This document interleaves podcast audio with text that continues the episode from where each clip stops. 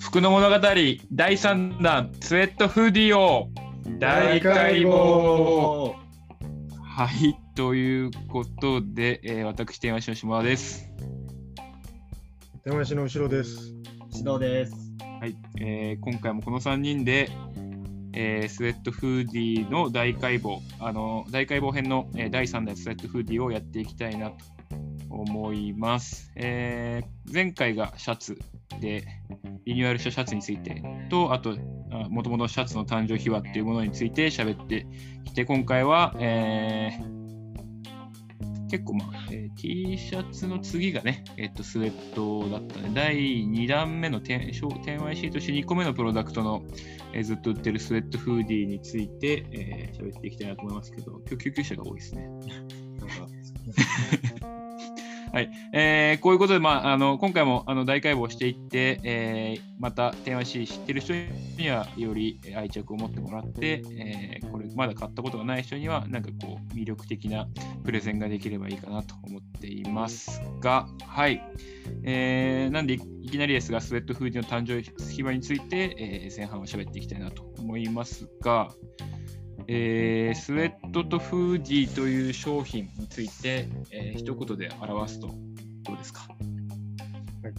つまり、まあ、えっと、10年後も着たくなる着心地のスウェットとフーディーっていう感じですね。はいはいはい。まあ、だからその一番最初 10YC がこう立ち上げたその T シャツみたいのとそのままこう横ずらしみたいな感じだよね。そうですね、えっと、発想というかその発想商品自体の方向性としては T シャツと同じです。ずっと着続けたい着心地とそれが続くような耐久性を両立するものを作りたいっていう感じで、別になんでスウェットを2回目にしたかって別になかったよね。普通にもうスウェットっしょみたいな感じ。そうですね、まあ、T シャツの生地を、まあ、釣り編み機っていう編み機で作って、そうかそうかそうかでその釣り編み機の良さをかせるというか、その釣りの醍醐味っていうのが、まあ、このスウェットとか上の生地に使われる裏揚げっていう生地なんで、まあ、そうかそうかこれもやってみたいなってことで、まあ、コンセプト横ずらしそのして、こうやって展開してみようかなみたいな話だったのかなと記憶しています。そもそも T シャツで釣り編み作るやつってあんまりいなかったんだよね。そうですね、T シャツっていうのがまあ珍しいですね、釣り編みでやるっていうのは。基本的にはまあ裏系のその素材みたいなのが釣り網よく使われてるみたいな感じ。まあそんな釣り網機ですが、まあ釣り網機っていうこと自体がまあ他のブランドと違うっていう感じスウェットフーディーのこの他のブランドとの違いとか、まあなんかこう電話してこだわってるポイントとかっていうと。まあ一番はそうですね、この網機のところですね。釣り網を使っているというところと、あとはまあこの釣り網で使われていない、えー、釣り網で使われるには珍しい糸を使って釣り網をしているっていう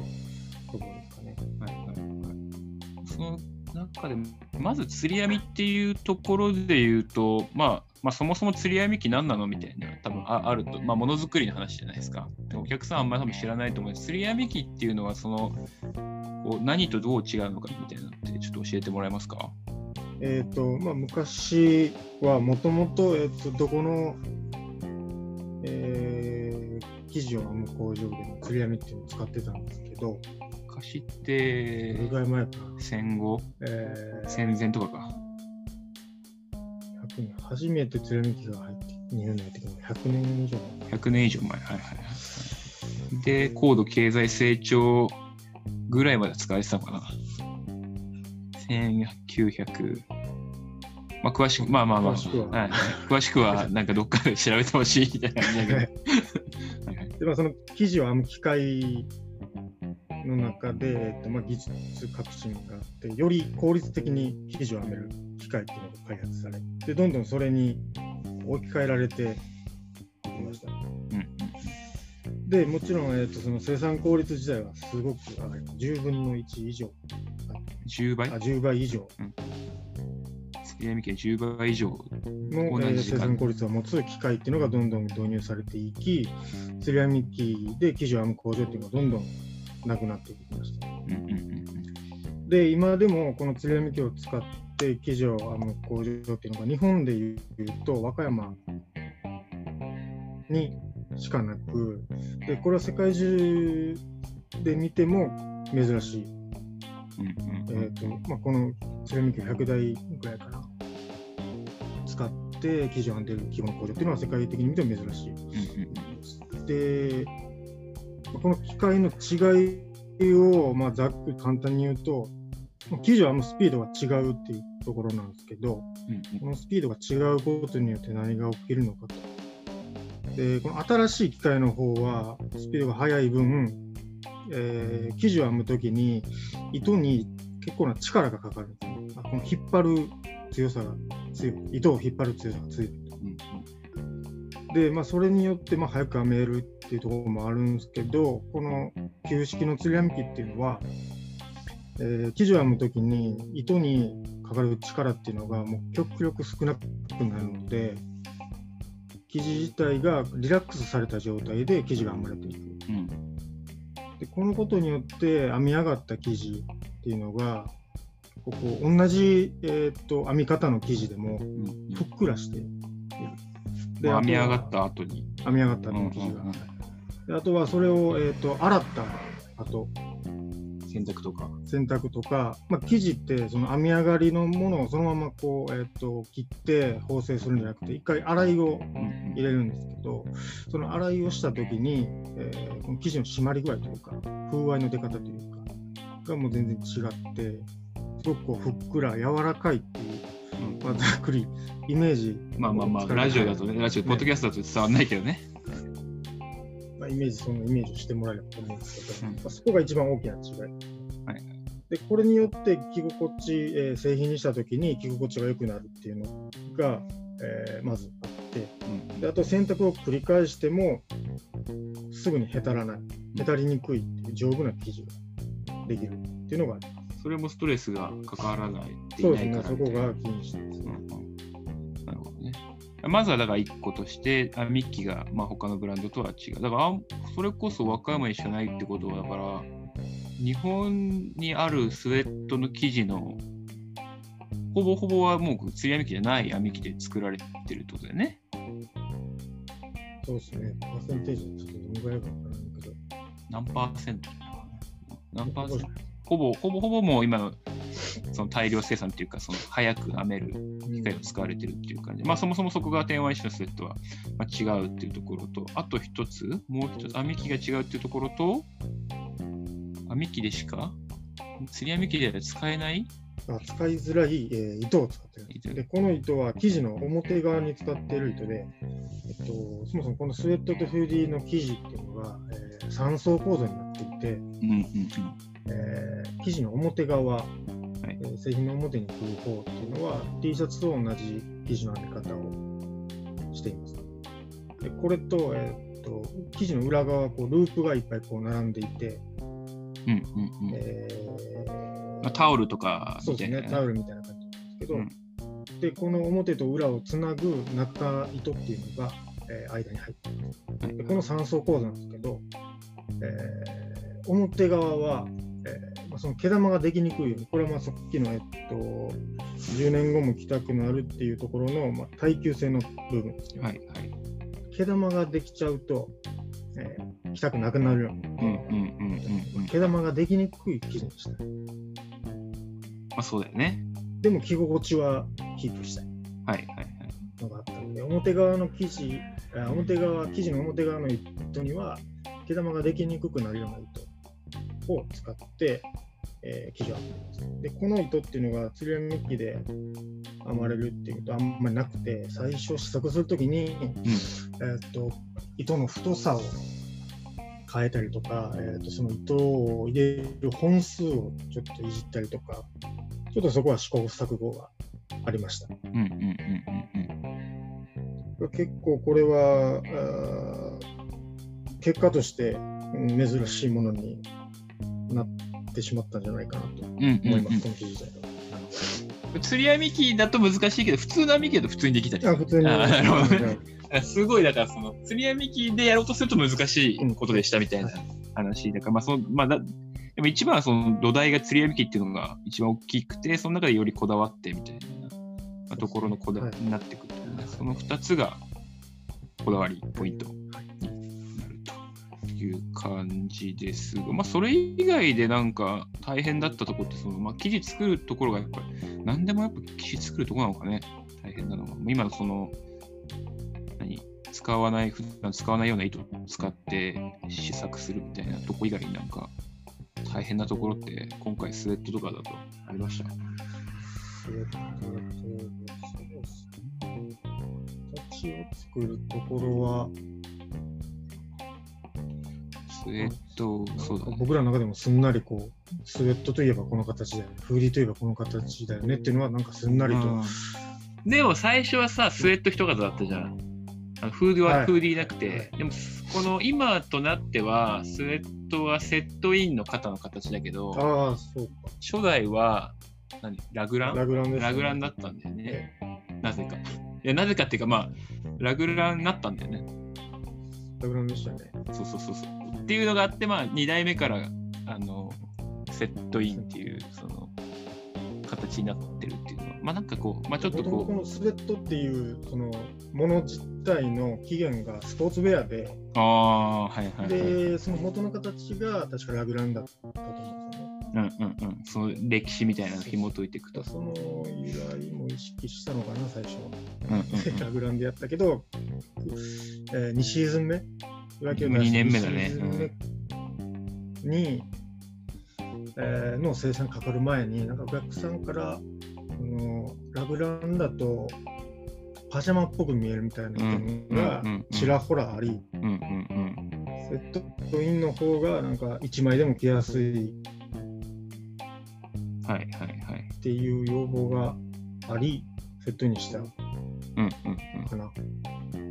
まあね。そうだね。あ？からまあ、今となっては、ラグランもまたやってもいいのかなってちょっと思ったりするけど。まあまあ一応成り立ちとしてはそんな感じで、最初はね、ちょっと形が違ったりとかしたけど、今とはベーシックっていうか、まあ普通にセットインの形になっているというところですね。はい。記事自体は硬いのもね、初代から代目は変わっていない。そうですね。で、今年の冬からは、えっ、と、リブの部分袖口とか、えー襟とか、うん。えー裾のリブの部分の生地だけ、えーリニューアルしています。しようと思っている？ん？あ、します。あ、します。はいはい。まだしてない。今さ、今してない。まだしてない。はい。今の、はい秋からしますと秋からします。そんなスウェットシャツですけど、販売してもうまたこれも3年ぐらいか、シャツとして、なんかこう、嬉しかったエピソードトークありますか？まあ、まあまあまあ、嬉しくなくてもいいんだけど。なんですかね。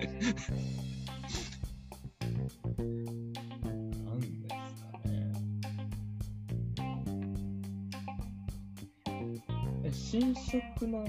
はい。ああ。色ね。色まあ物ね。うちで言ったらミルクティー、はいはいはいはい。まあ、色の話になっちゃうんですよ。ミルクティーとかはすごく喜んでくれる。喜んでくれる。うんそうだよね。なんか、この 10YC の中でも結構話になったりするけど、そのシャツとかユーティリティジャケットとかさ、に比べてちょっと分かりにくいっていうか、こう目に見えてあったかいとかさ、うんうん。洗いやすいとか洗濯しやすいみたいな、そういう特徴がないっていうか、どっちかっていうとこう、いつの間にか着てるっていうか、なんか、ね、着心地的な面が結構あるから、着心地ってあんまりこう、別に普段良かったら感じないっていうか、いいもの着てる人からすれば悪くなったら感じるけど、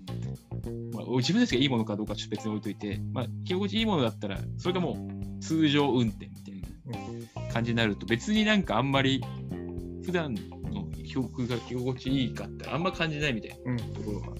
あったりするからね。機能性がない中でも、なんか着てたらちょっとあったかいですっていう。ああ、はいはいはい。あった気が。うんああ、よく言われるよね。はいそれ真真心なんでしょ、それはまいやいや、まあ、生地の厚さがちょっとあるみたいな 話だと思うけど。まあでも着心地いいっていう結構言ってくれる、ね。なんか逆になんかそれこそあの、店舗とかの方がさ、スウェットとかフーディーって、うん。リアクションは大きいリアクションは大きいよね。そのシャツとかユーティリティジャケットみたいに、着る前にこう分かる、えースペックでこう言葉で説明しやすい部分がない分、うん。その分なんかお客さんの期待値はもともと高くなくて、うん、でも実際試し着してみると、おすげえみたいな。はい柔らかい、着やすい、うん心地いいみたいなんで、一番リアクション大きかったりするのは、この裏毛だったり。するよね。しうんますねうん、わざわざツイッターで言うことじゃないんだよね。早く乾いたとかって結構さ言いやすいじゃん。そうそうそうそうめっちゃ着心地いいってさ、でみたいな。だから何みたいな。難しいですよね、そう確かに。いう感じ。まあでも着心地は結構褒めてもらったりとか、まあするような気がしますね。特に店舗とかでね。えー、あれ？この後なんだっけ？えっと、まあそういうコメントがあったりとかする。あー、なるほどね。こだわりポイントを喋るというところで、でもまあ、話してきたこと、話俺今台本読んでんだけどさ、ごめんね。これね、これ台台本読んじゃいけないんだよね、ポッドキャスト中は。はいはい。まあだから、こだわってるのはやっぱ耐久性と着心地っていうところですそうですね、ね。そこのまあ両立っていうところですね。はい。まあもう伝えてきたこと、あとはもう表面は、表糸は毛玉にならないようにして、裏糸は、あの、柔らかく、さ肌触りを良くしたみたいなところになっていて、まあそれをまあ表と裏で両立してるし、編み木で両立してるという感じです。他になんかありますか？スウェットフーディー。こだわり。こだわりもいいし、まあ裏話でもいいし。プルオーバーフーディーに関して言えば、まあ、ポケットをなくして、あフードの紐がなくて、デザインのところね。まあ、ジップフーディーも紐ないとかね。はいうんうんまあ、確かにこの時ぐらいからなんか、これが、ジップが出たのがその次の年のあれで、でもその時ぐらいからなんか、意味ないものを削ってこうぜみたいな、あったかもしれないね。これが初めてぐらいじゃん。そうですね、それぐらいから。T シャツがそもそも削るもんないし、シャツも別になかったけど、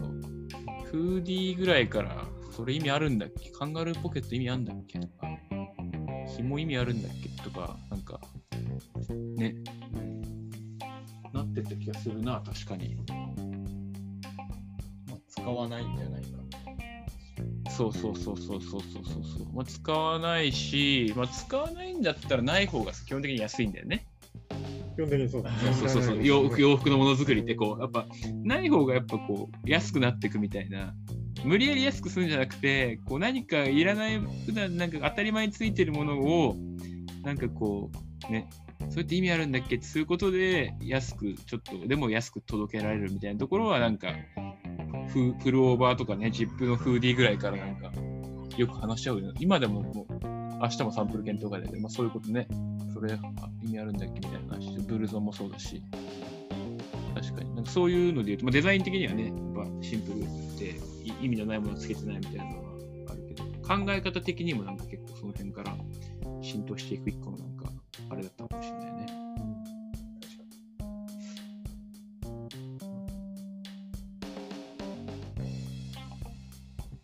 これもまあ別に、別にっていうか、そんなに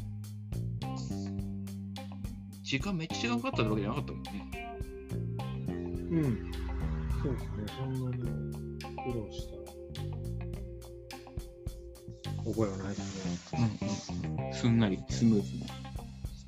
まあ、ここもそうだね。だから、ここもなん。か、その思い出話的に言うと、やっぱこう、ブランドが出来たてだったから、なかなか自分たちのブランドのその思いみたいなのを、こう、工場さん。に話していくっていうのがまあ難しかったっていうのもああるぐらいだよね。じゃあ、そういう感じで大解剖できたん。ですかね。一応。大解剖、まあ、結構だからあんまり大解剖、まあそうだね。だから本当、シンプルに気起こしと耐久性みたいな感じだね。うん、まあ、お手入れ編とかの方がね、スウェットフーディーはやっぱこう素材が重かったりとか乾きにくいみたいなとかあるからそこら辺はもう盛りだくさんになるけどもシンプルにこだわりはこういう感じで編み機とその編み機に使えなさそうな素材で使った作った組織で作ったみたいなところですかねはいじゃあ第3弾スウェットフーディーのえこだわりポイント解説でした。